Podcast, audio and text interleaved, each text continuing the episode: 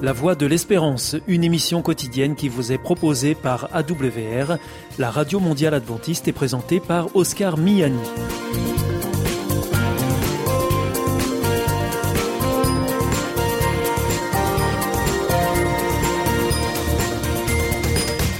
Merci de votre fidélité à la Voix de l'Espérance à travers les ondes, mais aussi par Internet sur www.awr.org ou aussi grâce à votre téléphone.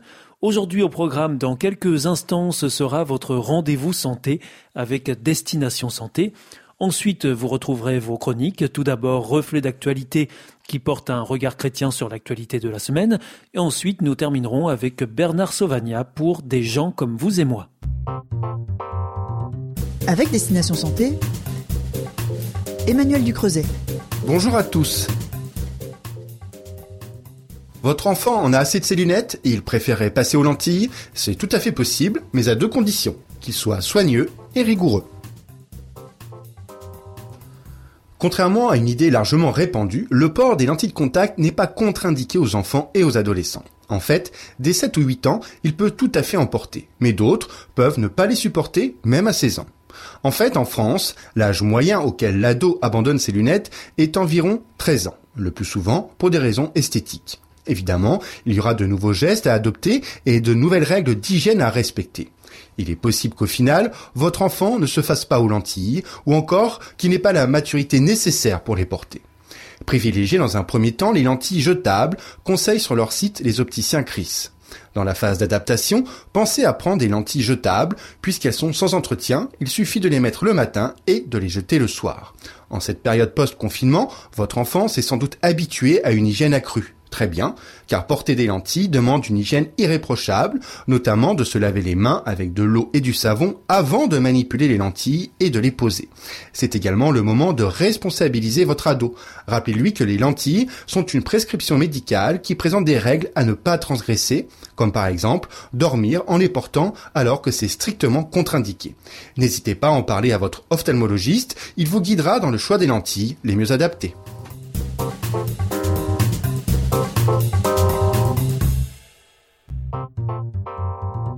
Avec Destination Santé, Emmanuel Ducreuset. Bonjour à tous. À l'approche de l'été, la prise et la perte de poids deviennent une obsession pour certains. La balance devient ainsi leur meilleur ami. Mais comment se peser de façon efficace? Se peser une ou plusieurs fois par jour présente-t-il un quelconque intérêt? Pas vraiment. D'ailleurs, les médecins nutritionnistes s'accordent sur le fait que se peser une à deux fois par semaine suffit largement, à condition de respecter quelques règles d'or. Commençons par le matériel. Optez pour une balance simple à utiliser. Posez-la sur un sol dur, un carrelage par exemple, et parfaitement plat. Prenez le temps de bien l'étalonner et répétez régulièrement cette opération. Ensuite, sachez qu'il est contre-productif de se peser chaque jour et a fortiori plusieurs fois au cours d'une même journée. Notre poids fluctue en fonction de nombreux paramètres, notre degré d'hydratation, le type d'aliment que nous avons ingéré, notre niveau d'activité physique dans la journée. Par ailleurs, certaines périodes sont associées à de légères prises de poids. C'est le cas notamment des jours qui encadrent les règles. L'idéal donc est de se peser une à deux fois par semaine. Pesez-vous toujours dans les mêmes conditions, sur la même balance, de préférence le matin, toujours à la même heure, à jeun, nu ou en sous-vêtements, et après être passé aux toilettes. Vous éviterez ainsi l'effet parasite des repas.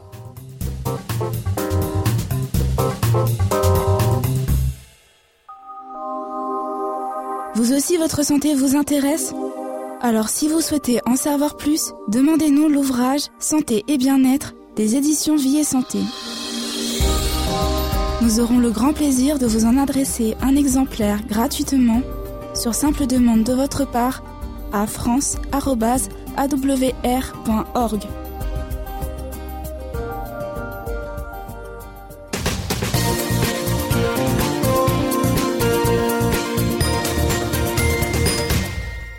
Vous êtes toujours à l'écoute de la Radio Mondiale Adventiste et c'est votre émission La Voix de l'Espérance qui vous est présentée par Oscar Miani et toute l'équipe pour vous accompagner jour après jour.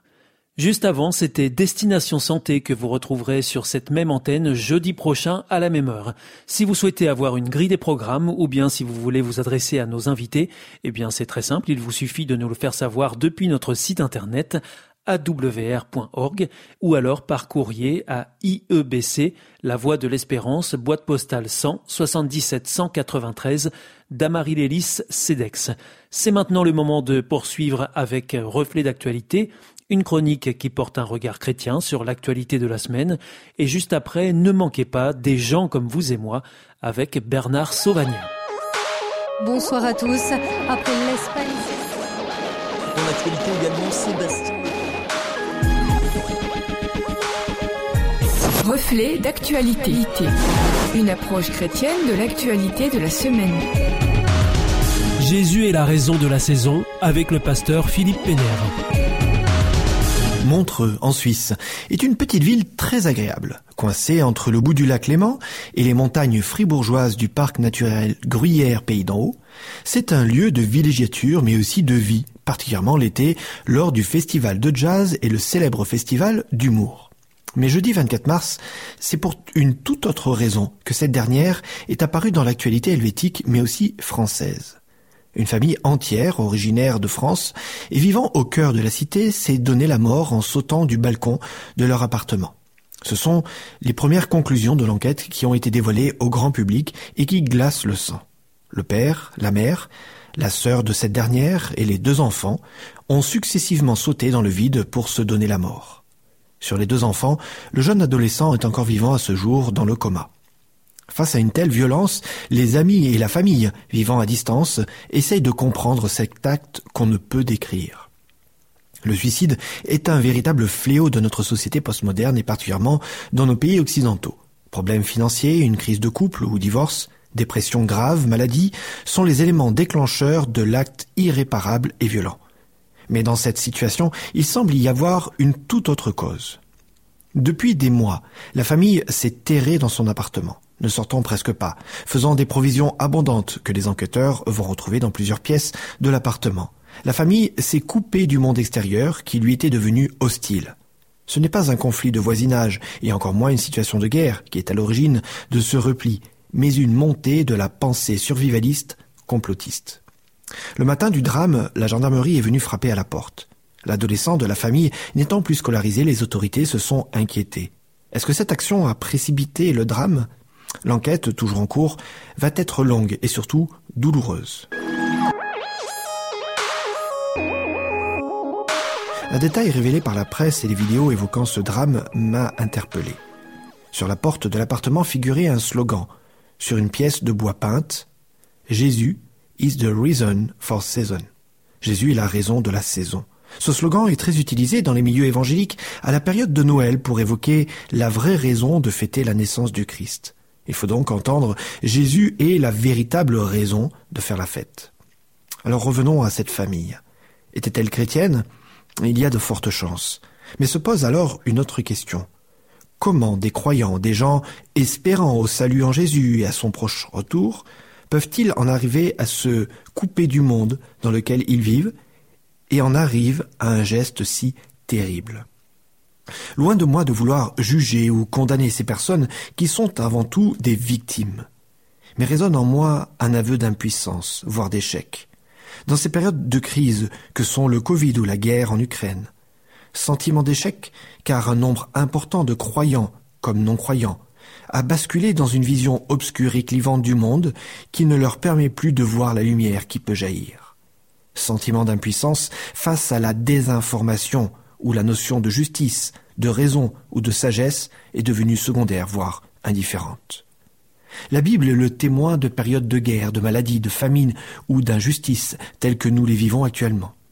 Mais elle apporte aussi un espoir, un réconfort. Dans Deutéronome 31, verset 6, il est dit Fortifiez-vous et prenez courage, n'ayez pas peur et ne soyez pas effrayés devant eux, car l'Éternel, ton Dieu, marchera lui-même avec toi. Il ne te délaissera pas, il ne t'abandonnera pas. Certes, dans ce texte, il est fait allusion à la guerre, mais il évoque aussi toutes les guerres de nos vies face aux questions sans réponse. Alors, permettez-moi de conclure cette chronique en déformant ce slogan. Jésus est la raison de toutes nos saisons. Que nous traversions le bonheur du printemps, la joie en été, la tristesse en automne ou les pleurs en hiver. Jésus, Dieu, est toujours à nos côtés. C'était Reflet d'actualité, une approche chrétienne de l'actualité de la semaine à retrouver en podcast. Here is Adventist World Radio, die Stimme der Hoffnung. Questa è la radio mondiale adventista. La voce della speranza.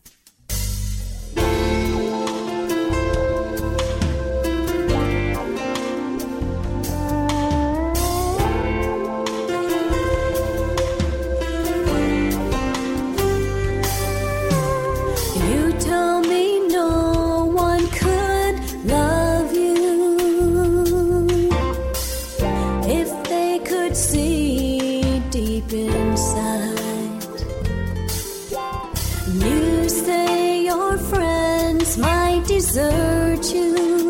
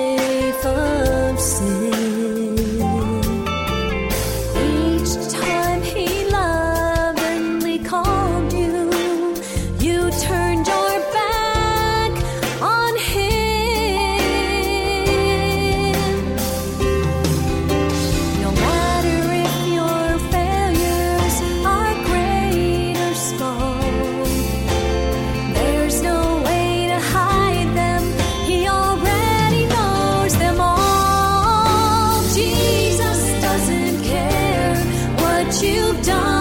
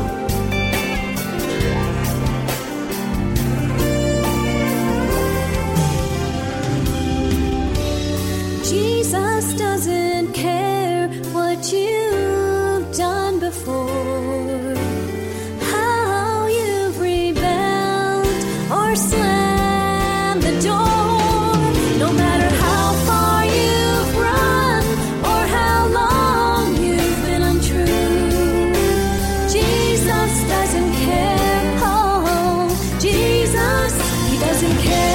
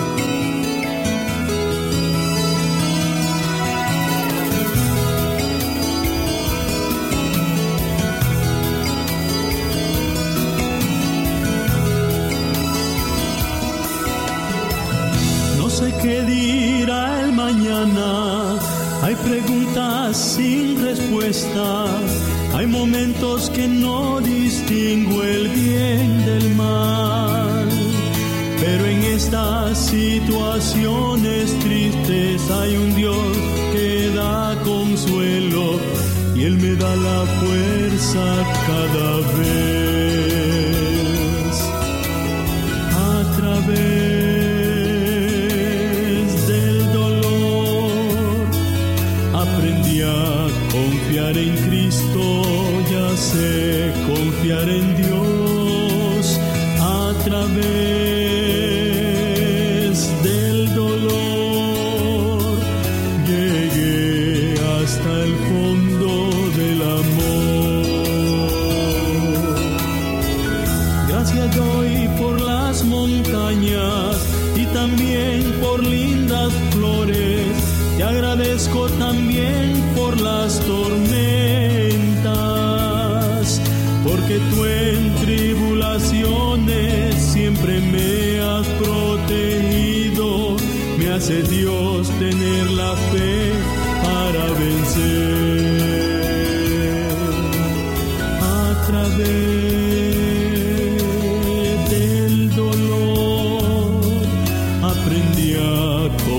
En Cristo ya sé confiar en Dios a través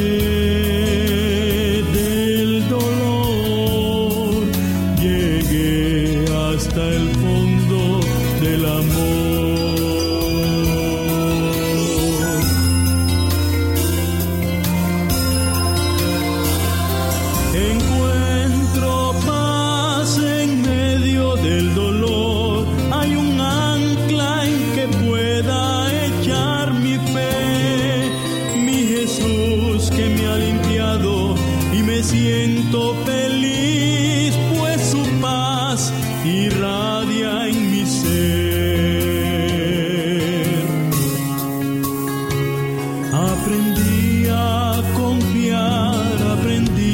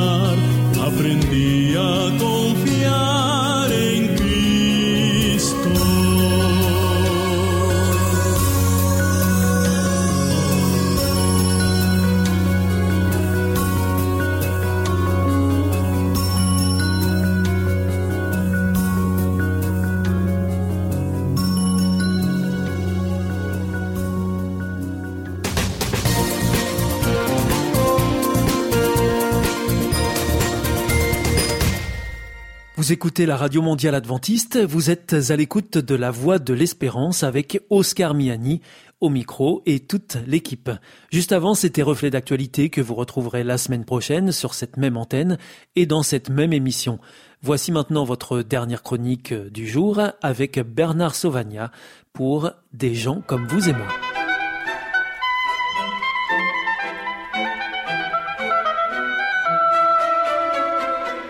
Des gens comme vous et moi. Histoire ordinaire et extraordinaire tirée de la Bible.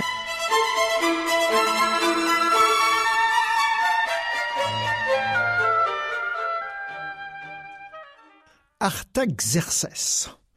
Pas facile à prononcer, c'est le nom d'un roi perse et euh, un roi que la Bible mentionne bien qu'il ne fasse pas du tout partie, on pourrait dire, de l'histoire directe d'Israël. Et si la Bible en parle, c'est parce que dans son règne, il a été mêlé à un certain nombre d'épisodes qui concernent des Israélites.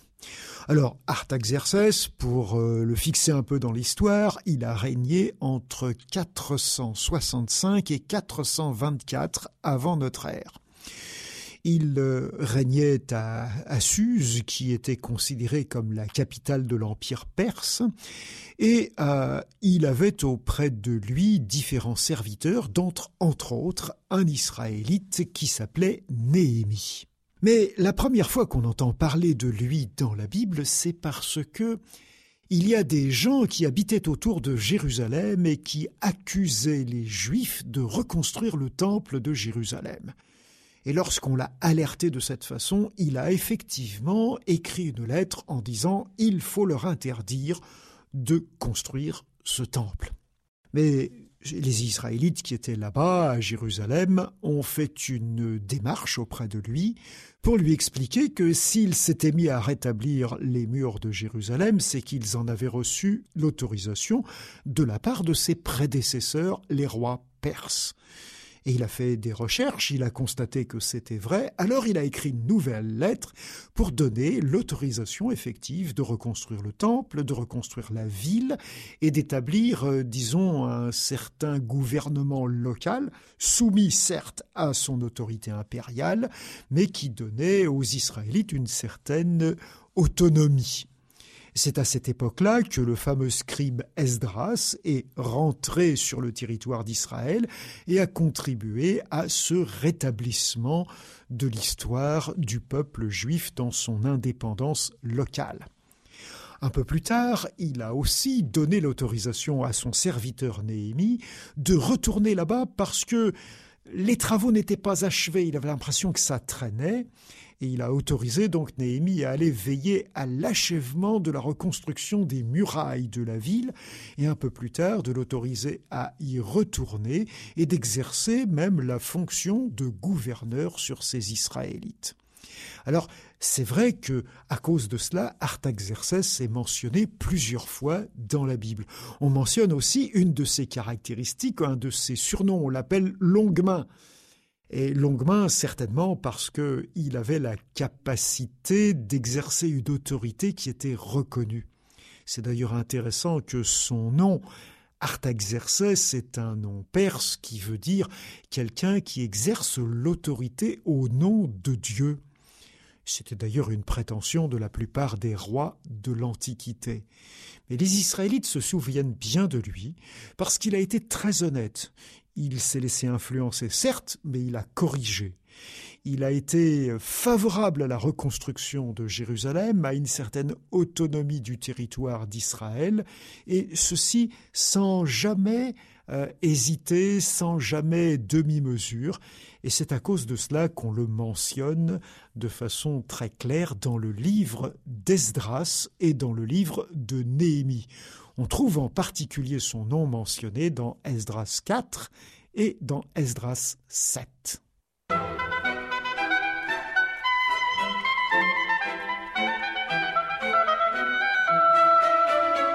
C'était une chronique de Bernard Sauvagnat.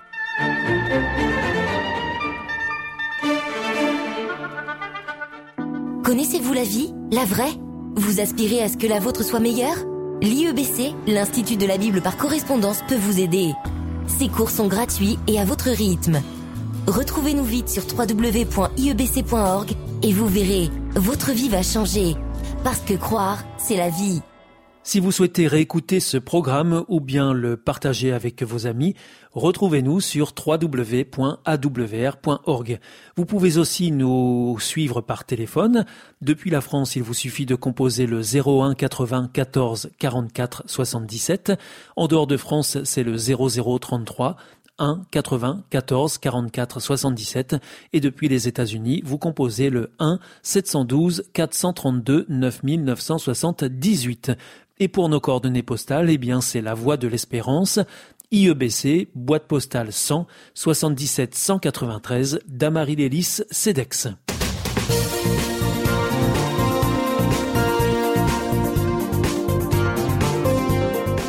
Votre émission est pour aujourd'hui terminée. Vous étiez à l'écoute de la Radio Mondiale Adventiste pour votre émission quotidienne La Voix de l'Espérance. Et vous étiez en compagnie d'Oscar Miani. Nous vous donnons rendez-vous demain à la même heure. D'ici là, portez-vous bien. À demain.